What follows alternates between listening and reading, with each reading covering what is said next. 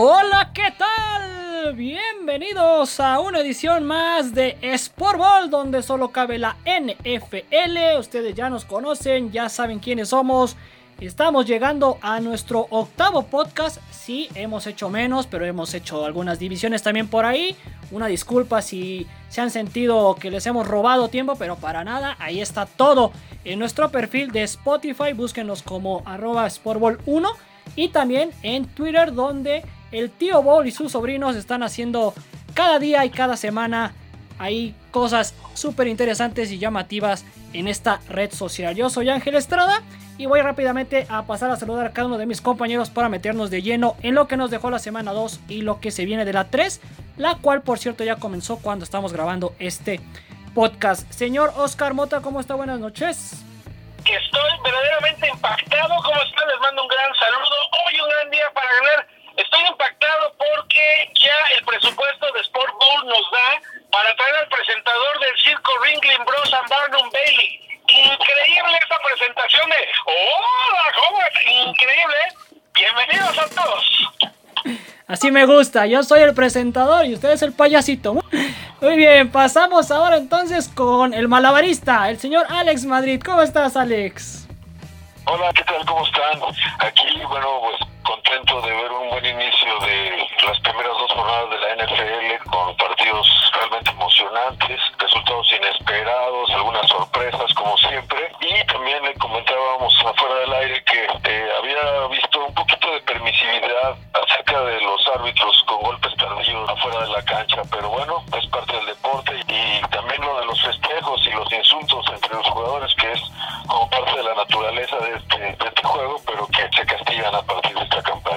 Efectivamente, todo eso lo vamos a precisar a continuación junto con el resto de nuestros compañeros. Saludo al domador de fieras, al que controla al señor Oscar Mota, Ricardo Rodríguez, ¿cómo estás? Pues yo, número uno, encantado de saludarlos nuevamente aquí, queridos amigos. Y segunda cosa que me impacta, que el señor Moto hubiera podido pronunciar el nombre del circo Ringling Brothers. Eso es lo más importante de la noche, ¿eh? Porque este con broncas dice... Ah, es- este señor con broncas dice el abecedario completo, entonces estoy anonadado, dicen por ahí. Perfecto, muy bien, bienvenido Ricardo. Y por último, saludo al mago. ¿Por qué? Porque desaparece y aparece. ¿Cómo está, señor Arturo? Buenas noches y en este circo de las pistas que usted quiera ponerle, estamos encantados de retomar el rumbo en Sport Bowl, una semana más donde vamos a hablar de todo lo que está sucediendo alrededor de la NFL. Así me gusta, Artur. Me parece bien que aparezcas cuando ganen los vaqueros. Se entiende, no pasa nada. Bueno, pues vamos a meternos de lleno entonces con lo que nos dejó la semana 2. Y si les parece bien, señores, aparte de repasar obviamente algunos resultados llamativos, los rompequiñelas como ese de Tennessee a Seattle, como ese de Baltimore a Kansas City, a pesar de que jugaron de local, pues también hay que hablar de lo que desafortunadamente en términos negativos está dejando los lesionados. Ya hablaba Alex Madrid en el anterior podcast, la fila de lesionados que tienen los vaqueros de Dallas. Se integran otros equipos también importantes y famosos con algunos de ellos. Y ahorita le voy a dar la palabra a cada uno de ustedes para que me digan cuál les llama más la atención. Menciono rápidamente el tema de Odell Beckham Jr., que desde el miércoles fue descartado para jugar con los Browns. Josh Jacobs con los Raiders, también que se mencionaba hace una semana. Sadarius Smith con los Packers. También tenemos ahí a Quinn Nordin, el pateador de los Patriotas. También tenemos a, obviamente lo sabe Ricardo, las bajas de los Bills. Gabriel Davis, Starlo Tuley eh, y otros tantos. Los acereros que empiezan también ya a padecer con TJ Watt, que no pudo terminar el partido con los Raiders. Y probablemente no estará Rollinsberger para la semana 3 ante Cincinnati. Y así podemos continuar. No nos sorprende evidentemente, Oscar Mota, la cantidad de bajas para dos semanas. Pero, ¿cuál para ti es más sensible? Me sorprende que no dejas hablar, hermano. No, es cierto. Hay varias cosas. Lo de Roethlisberger yo creo que sí va a estar. Digo, al final de cuentas su lesión es en el pectoral, como le llaman. Digo, el pectoral de Roethlisberger y el mío ya es muy parecido, ¿verdad? No es tan atlético. Pero yo creo que él todavía está cuestionable. Me parece que él sí va a estar.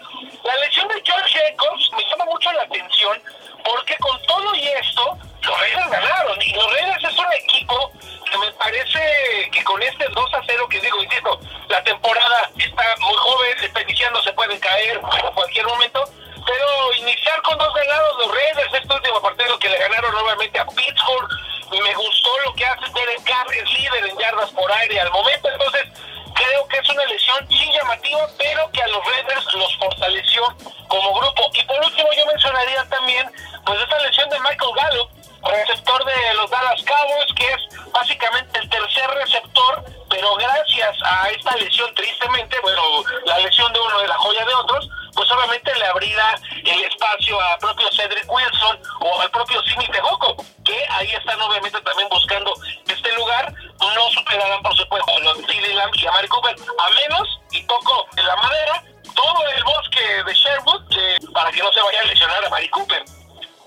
Sí, sí, totalmente de acuerdo. Le has dado a un partido importante y sobre todo aunado a las bajas que tuvo los acereros, que también se me escapaba por ahí Devin Bush y Joe Hayden, y que obviamente se reflejó en la cantidad de yardas y de puntos, pues lo que por otro lado aprovechó evidentemente Raiders a pesar de la salida de Jacobs.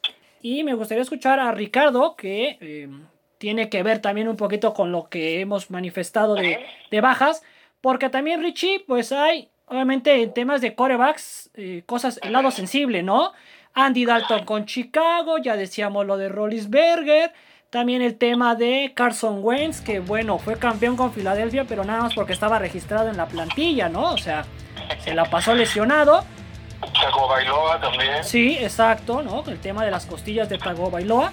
Pero también lo más atractivo es lo de Tyro Taylor, el coreback de Houston que veía ahí una estadística que compartían en redes sociales de cuáles han sido los corebacks que a raíz de su baja, a raíz de su salida en la temporada, han podido eh, tener participación. Estamos hablando de Baker Mayfield en Cleveland y estamos hablando también de Justin Herbert en Los eh, Ángeles Chargers. Entonces, ese no es el punto. Mi tema es contigo, Richie.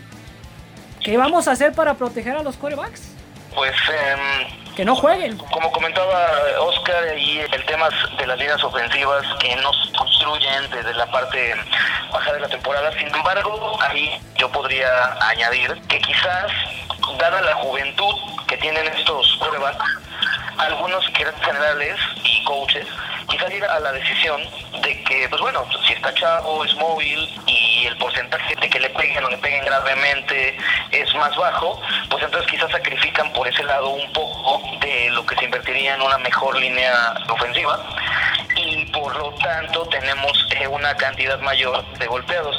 Recordemos que a Carson Wentz se lo trajeron ya maltratadón y se lesionó en la temporada baja, así que no me sorprende realmente mucho, incluso me sorprende más que haya jugado tan pronto en la temporada a que ya esté lesionado de nuevo. Eso me sorprende más. Y en el caso de Tego Bailoa, pues se supone que Tua llegó mm, a los Delfines con la promesa de ser eh, completamente móvil, ¿no? Un nuevo Michael Vick o algo así, o de Son Watson, alguien así de móvil. Y la verdad es que no, no es tan móvil, su, su sistema en Alabama era más de bolsa. Y además, pues, eh, digo, ahí los, mis queridos Bills contaban con que los Bills eh, le fueran a disparar eh, tan temprano y de manera tan agresiva. Pues abrazó sus costillas, ¿no? Entonces. Y además, Richie, recordemos que también tenía ya problema de la cadera. Exacto aquel partido que en el colegial, no me acuerdo exactamente, porque puedo tener una universidad un poco más de programa más pequeño, en donde lo dejaron jugar más de lo debido y le cae encima un defensivo, le lastima la cadera y se perdió, de hecho creo que es último, o casi todo su último año. Llegó al draft después de haber perdido varios partidos. Ya tenía problema en la cadera Taigo Bailo y la lesión sí fue grave para él. Y lo que decías de Tyro Taylor también me llamó mucho la atención porque vuelve a lesionarse, lo vuelven a banquear y le vuelve a dar chance a un joven, ¿no? Por tercera vez.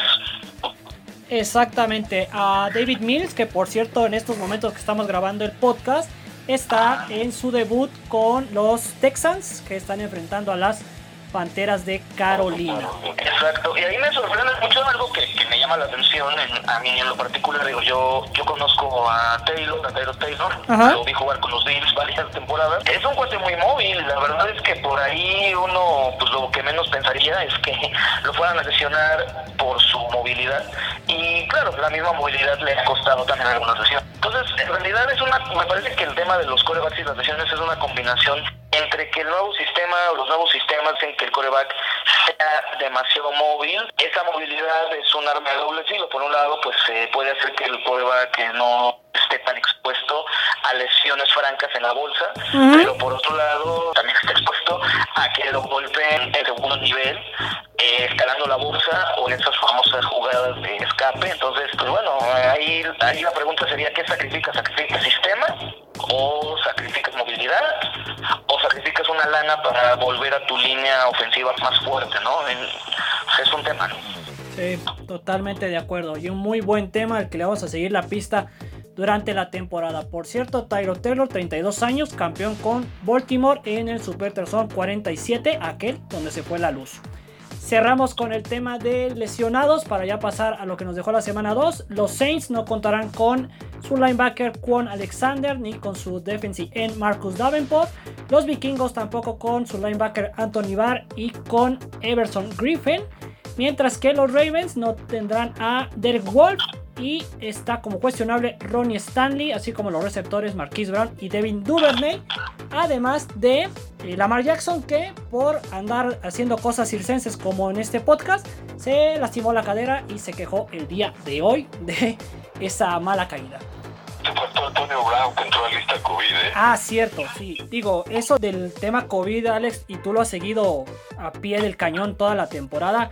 Sabemos, ¿no? Que se sigue dando, se sigue presentando. Me parece que ya el factor público en los estadios y esto ya con un mayor índice de vacunación, pues ha, traído eh, ese factor también aficionados, ruido en los estadios que también ha sido importante para muchos equipos, aunque el factor COVID todavía está presente tanto en la NFL como en el mundo. Y lo decíamos, desde que empezaron a admitir gente, lo comentábamos en la pasada temporada, algo iba a tener que reflejarse con el ingreso de los aficionados en temas de COVID. Y bueno, ya Saints lo vivió, ahora lo está viviendo Bucaneros. Pero bueno, a ver, a ver cómo evoluciona esto. Señor Oscar Mota, primeros 8 resultados de la semana 2, ¿cuál le llamó más la atención? La victoria de Washington a Gigantes, la de Riders a Cereros, la de 49 a las Águilas, la de los Browns a estos Texans de los que estamos hablando, la de Broncos a Jacksonville, Panteras a Santos, Rams a Potros o los amados Bills de Richie a los Delfines de Miami. ¿Con cuál se queda? Bueno, primero rápidamente de lo que platicábamos, ya lo habíamos hablado en un podcast el año pasado, y les había platicado sobre verdaderamente a Tyler Taylor tienen que llevarlo a Chalma o algo así, a que le pasen un huevo, pero yo creo que todos los del equipo encima, porque pues ya la mala suerte que, que, trae este compadre es se parece a la mía, verdaderamente a la de Tyler Taylor, o sea... Estaba nada de decir, es equiparable a tu mala suerte. No, justo, ¿no? O sea, justo,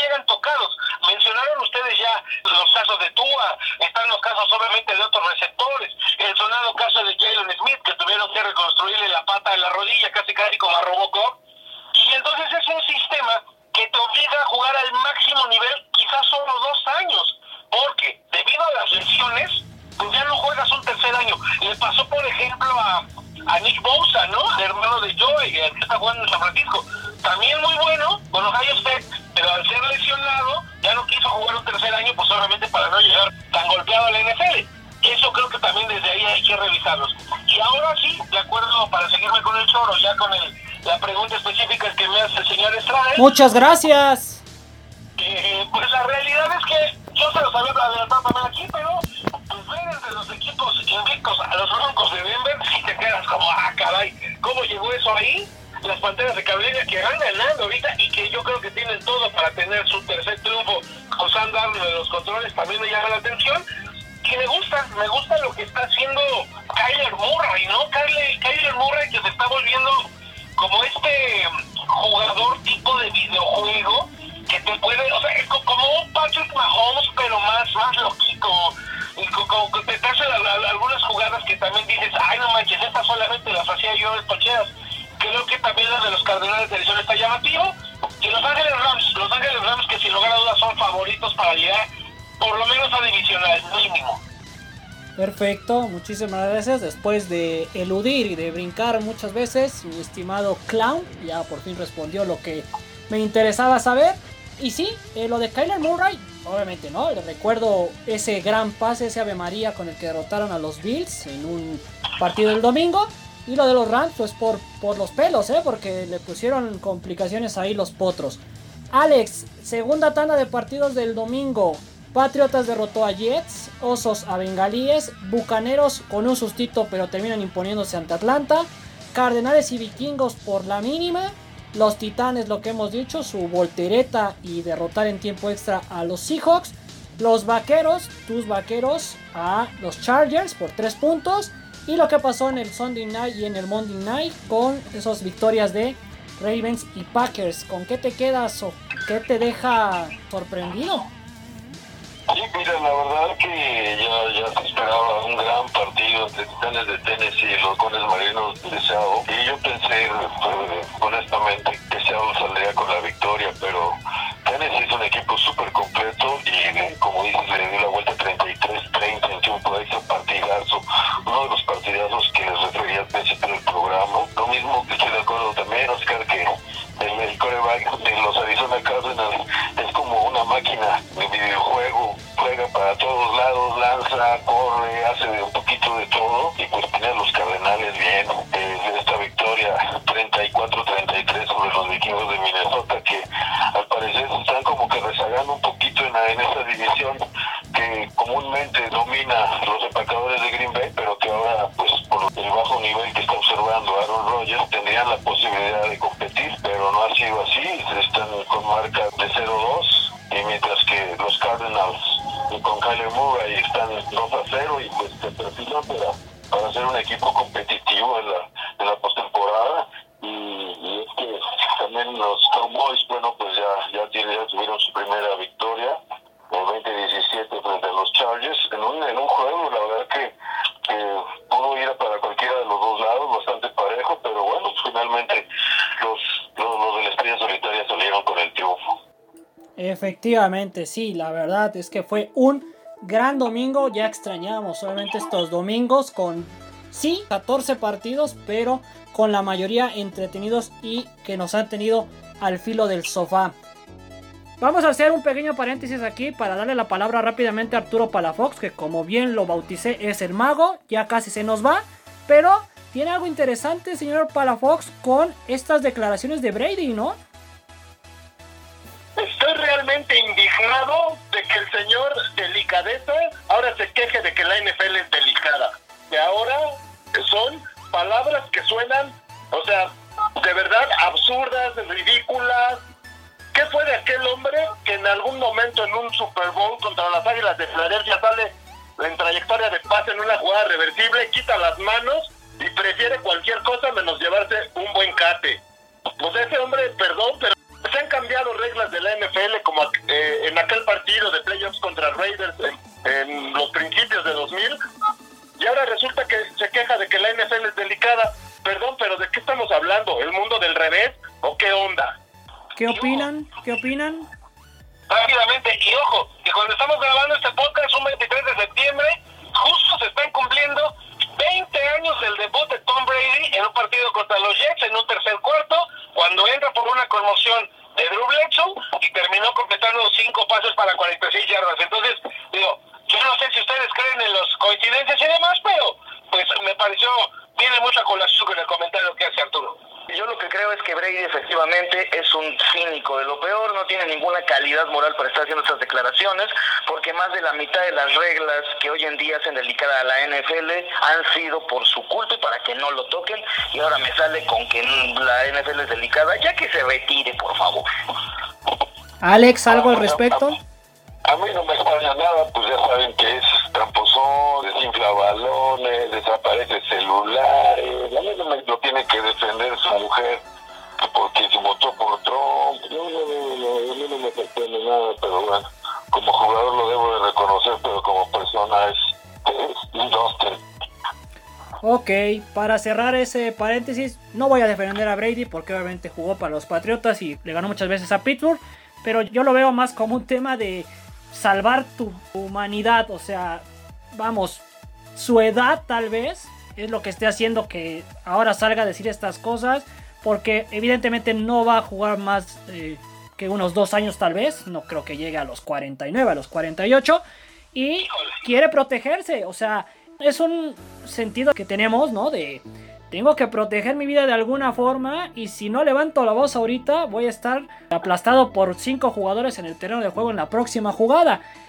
Coincido, moralmente y por las acciones que ha hecho no va con él hacer esto, pero eh, digamos que se le escapó. Eh, mentalmente se le fue la declaración y pues cayó mal en todos los sentidos que yo veo difícil, o por lo menos esta temporada, no sé qué, eh, tendría que pasar verdaderamente quizá una catástrofe, por lo menos en lesiones, eh, ahorita los hablamos, para que la línea ofensiva de los Bucaneros de Tampa Bay permitiera que golpes a Brady. Históricamente, y tanto eh, la gente que ha vivido a Brady como los acereros de Pittsburgh o los Sol de los Bills, ¿no?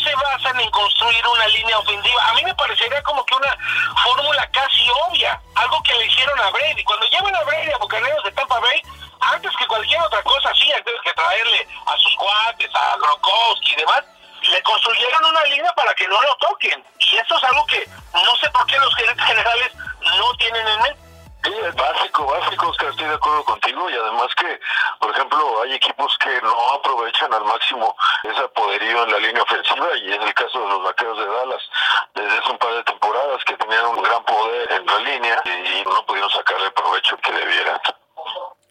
Muy bien, muy bien. Ahí están los diferentes puntos de vista. Solamente para que también usted, esa persona que nos escucha, entienda y genere su propia opinión, les platico más o menos. Tom Brady lo dijo en un podcast, es un poco más suave de lo que solía ser. Se refiere a la NFL. Y su comentario más o menos fue en relación a las diferencias entre el momento en que los mariscales de campo jugaban principalmente desde el bolsillo, desde esta zona que se crea con los tackles, en comparación con el juego contemporáneo, donde ahora los pasadores a menudo se les pide que sean móviles y creen las jugadas fuera de esta bolsa de protección. Entonces, pues ahí está lo que dijo el siete veces campeón del Super Tazón, campeón por cierto actual, y la mejor opinión evidentemente es la de ustedes, nuestro público. Señor Ricardo Rodríguez, pasando ya un poquito lo de la semana 3, sabíamos que iba a ser difícil que se mantuvieran invictos tantos equipos y que igual las divisiones oeste mantuvieran a todos como ganadores en estas dos semanas, pero precisamente se vienen duelos divisionales y duelos claves que reducirán aún más este número aún de invictos. Repasamos para que también usted tenga entendido de qué estamos hablando. Raiders y Broncos 2-0 en la AFC Oeste son los únicos de la conferencia americana, mientras que en la nacional, también en el oeste, 49 Rams y Cardenales están con 2-0, al igual que en el sur, los Bucaneros y las Panteras de Carolina. ¿Qué les sugiere y qué le parece ese duelo entre Rams y Buccaneers donde alguno perderá la condición? Pues de hecho, tan atractivo es que eh, me parece que sin lugar a dudas en ese duelo ahora sí van a meter en problemas a los bucaneros. Mm, no sé, honestamente, si los Rams van a poder al final del día detener esta ofensiva que ha carburado muy bien pero sí veo la posibilidad de que Bucaneros pierda el invicto, sí, sí, sí es algo que, creo que sucederá, porque a diferencia de, de los playoffs de la temporada pasada, los Rams ahora sí llegan con su defensa sana completamente, un Aaron Donald que no llega lesionado ni con problemas que tuvo, ¿no? Y además eh, Rams está jugando a un nivel, pues a un nivel bastante, bastante competitivo. Me parece que por ahí podría llevarse incluso un par de intercepciones eh, provocadas justamente a Tom Brady. Yo creo que, que por ahí podríamos ver esto, ¿eh? Y sí, ¿eh? También yo coincido. Eh, no, he revisado eh, los picks para esta semana a detalle, pero estoy seguro que la mayoría lo pensamos cuando vimos ese Bucaneros Tampa. Porque seguro que me vas a quitar medio juego. No, eso es cosa del de, de, arriba, no es en esta ventanilla, señor Oscar. Ah, este... Estos nomás quejándose. No, no, no. No, no, no va a cambiar. Lo, lo, peor es que no va a cambiar, este Ricardo, no va a cambiar, entonces pues hay que tolerarlo o buscar cómo lo votamos, no sé, a ver, a ver qué se nos cambiar, ocurre. Hay que cambiarlo, yo propongo que traigamos eh, a una de esas conductoras del New Age. voto, voto, por dos, por dos dirían en el WhatsApp. Este, pero ya para terminar la idea, estoy seguro que muchos cuando vimos ese partido dudamos, ¿no? Dijimos, a ver, se va a jugar en el sofá. Vienen bien los Rams. Defensiva. Llegaron al Supertazón hace dos años. ¿Por qué no pensar que van a derrotar a los actuales campeones? Vamos a ver el domingo a las 3 y media, o mejor dicho a las 7, ya cuando termine el partido, pues a quien le favorece evidentemente. Para que hable otra vez el señor Mota y no se queje, ¿qué partido le gusta de esta semana, señor Mota? Hay divisionales como el de mis acereros contra Cincinnati, o también tenemos el Titanes Potros, el de sus vaqueros contra las águilas. ¿Qué, qué le llama la atención a, de esta semana 3? De esos partidos que mencionas, por cierto, este par de divisionales se van a dar seguro que hasta con la cubeta, se van a dar hasta abajo de la lengua. los partidos acereros Cincinnati en los últimos años, bueno, ya desde hace muchos años, pero terminan siendo más como, como un pleito de tercero A contra tercero B, de la mañana contra la tarde, que verdaderamente pues a veces hasta los deportivos sale sobrando, ¿no? En, ese tema. Y con las águilas de Filadelfia Vaqueros, pues también es una rivalidad desde los años 70, una rivalidad que también viene muchísimo al golpeo, muchísimo quizá hasta esta cierta humillación un tanto extradeportiva. Las águilas, pues verdaderamente por ahí eh, pueden celebrar eh, el retiro, ¿no? De, de, Michael Irving, una de las glorias de los Dallas Cowboys, cuando lo retiran dándole, pues ahí un tremendo golpe, y verdaderamente lo festejan. Y posterior y años después, cuando los Drew Pearson les hacen en su eh, anuncio, su speech para la entrada al Salón de la Fama, Salón de la Fama Drew Pearson les dice que te agradecía a todos los fans de, los, de las Águilas de Filadelfia porque gracias a ellos les debía en su carrera y estar en el Salón de la Fama, o sea, decirles, pues los traía de hijos. Entonces, es una rivalidad que se ha aumentado. La realidad es que, por ejemplo, también me llama mucho la atención y quería comentar ahorita lo de hecho de los Rams, o sea, hay que darle la verdadera dimensión a Sean McVay. Como es un maldito genio que pudo llegar a un supertazón con Jared Goff. O sea, hay que dimensionar verdaderamente porque, o sea, Jared Goff lo que ha hecho o dejado de hacer, digo, no es que se esperaran grandes cosas, pero sí decías, mira, si va a caer a los, a los Lions,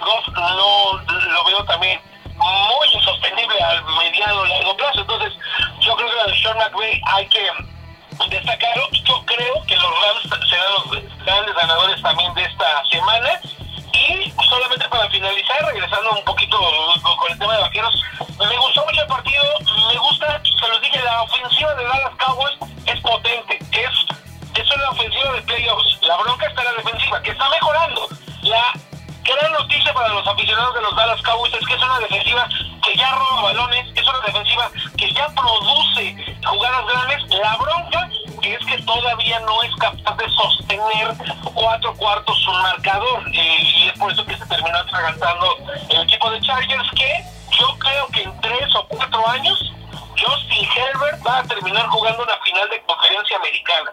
No sé si la gane, pero es un buen coreback Justin Herbert. Ok, ok, ahí está el señor Oscar Mota con sus adivinaciones y pronósticos. Y bueno, sí, nada más para precisar, ese Vaqueros Águilas en Monday Night en el Palacio de Cristal el próximo lunes a las 7 y cuarto. Aprovecho para mandarle un saludo a Dan Friedman que tiene o sigue un equipo precisamente en la división este, sus gigantes que creo tienen en, en los halcones de Atlanta el equipo al que por fin vencer y obtener su primer duelo. Así que ojalá por el bien de él y de la afición de los gigantes se dé.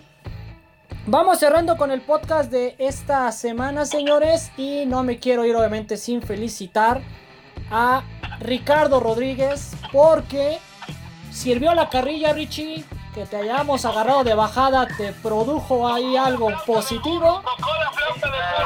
Perdón, pero ahí entre la carrilla que siempre ayuda a que uno este, eh, agarre de nuevo un buen camino y el ya no fiarme de Motorsports como fuente. Burro! Todo se combinó perfectamente bien. Muy bien, oh, muy bien. Pasada, híjole, ese fue el pronóstico que me tiró toda la semana. Sí. A todos en general. Debo decirlo que la verdad es que me asusté bastante cuando vi perder a los jefes, porque dije, híjole, yo creo que eso no me lo esperaba ni yo ni nadie, y dije, ya se cayó toda mi quiniela. Por fortuna logré ahí este, meter un par de resultados más, pero caray, yo sentí que se me caía junto con Mahomes. Sí, tal cual, tal cual. 11 aciertos, 5 errores para Ricardo, 10-6 para Alex Madrid, que se mantiene ahí en el liderato. Bien, mi Alex. 9-7 para su servidor, 8-8 para Dan Friedman y desafortunadamente Arturo por andar de vacaciones no mandó sus pronósticos, pero ni lo vamos a castigar ni nada, se queda en 0 aciertos, 0 errores. A quien sí castigamos, y lo voy a decir abiertamente, fue al señor Motorsports porque llegó tarde, puso de pretexto que lo mandó según antes y el WhatsApp nos reveló que no es cierto, así que se quedó con un 9-5 de aciertos y 6-5 de errores. Y ya no hay tiempo para represalia, señor Mota. Ya, soy un perseguido de la liga. ¿Cuál es, cuál, cómo va el, ¿Cuál es el acumulado? ¿Cuál es el acumulado? Soy Mota Kaepernick. sí, me gusta, me gusta, yo creo que sí. Eh, eh, voy a hacer llegar su solicitud al tío Ball para que nos dé exactamente los números. Pero así, mire, un aproximado. Ricardo llegó como a 17 aciertos. Alex debe de estar como en 20. Usted en 18 y medio. Eh, un servidor debe de estar como en 17. Y Dan con 16. Eh, además de Arturo que, bueno, aunque no sumó ahora, debe de andar rondando también los 9 aciertos. Entonces, pues así, así está nuestra quiniela. los invitamos a que se sumen. Si no los retamos directamente, si el tío Boy no va con ustedes hasta su red social, hasta Twitter y les pone ahí que los invita, pues búsquenos ustedes. Estamos en Twitter como arroba sportball1, todo en minúsculas. Y cada semana se pueden integrar. No importa el acumulado que llevemos, se cuenta solamente lo de esa semana para obviamente pasar un mejor rato y un mejor momento. Llegamos a las despedidas y a pedirle a nuestros colaboradores que si quieren agregar algo más. Alex Madrid, muchísimas gracias. Muchas gracias a todos por escucharnos y esperemos estar comentando una muy buena jornada de tres de la NFL. Gracias a ti Alex, estamos en contacto. Señor Ricardo Rodríguez, también muchísimas gracias. ¿Algo que añadir? No, pues gracias a aquí a ustedes, el equipo de Sports porque siempre es muy amena esta bonita plática. También gracias a quienes nos escuchen. Espero que sigan, que sigan este eh, este podcast que les sea muy útil, muy entretenido. Yo nada más ahí estoy, em, número uno, esperando que mis Bills vuelvan a ganar de manera contundente y bonita. Número dos, que efectivamente la temporada, semana 3 perdón, nos traiga excelentes partidos, más sorpresas, porque pues ha sido padre estar comentando dos que tres elementos que no nos esperábamos. Y quiero ver que el señor Oscar Montes ponga el jersey de los Bills de Búfalo, dado que vamos contra los sin nombre. Y se va a poner a apoyar a los sin nombre. Ahí te hablan, Oscar, ahí te hablan, Oscar. Jamás de los jamases, jamás de los jamases. No, y, verdaderamente yo no tengo nada contra los Bills. Eh, o sea, es como, y, regreso a la figura que había dicho con Drew Pearson. Drew Pearson le agradece a las Águilas de Filadelfia su carrera. Yo le agradezco a los Bills de Buffalo la carrera de los Dallas Cowboys. Así que, al contrario, me caen muy bien. Y antes de irme, necesito redoble de tambor para el antidato nota de esta semana, señores. Ahora no va a haber tambor, va a haber trompeta, como en, el, en, los toros. O, algo de circo, si estamos en un circo, echen algo de circo. Híjole, el antidato mota sí es de circo, a ver, venga. Ah, pues si quiere, si, si quiere bocina de circo sería algo así como... Ta, ta, ta, échale. Antidato mota de la semana. Datos y no palabras. Por Rey Pelé. Tres mundiales de fútbol. Tom Brady. Cero mundiales de fútbol. Y como quiera. Ah. Sabía que mi boleto iba a valer esto. No me podía ir sin que mi boleto del circo incluyera esto. Muchísimas gracias, señor Mota. Saludos hasta donde se encuentre. Y también despedimos a nombre de Arturo Palafox, que se tuvo que retirar desafortunadamente, pero nos dejó ese tema de Brady. Y también a nombre de Dan Friedman, que no se puede integrar ahora, pero volverá en la próxima emisión. Yo soy Ángel Estrada, muchísimas gracias. Nosotros fuimos el equipo de Sportball y que la pase muy bien, que tenga un excelente fin de semana de NFL. Nos vemos en la próxima.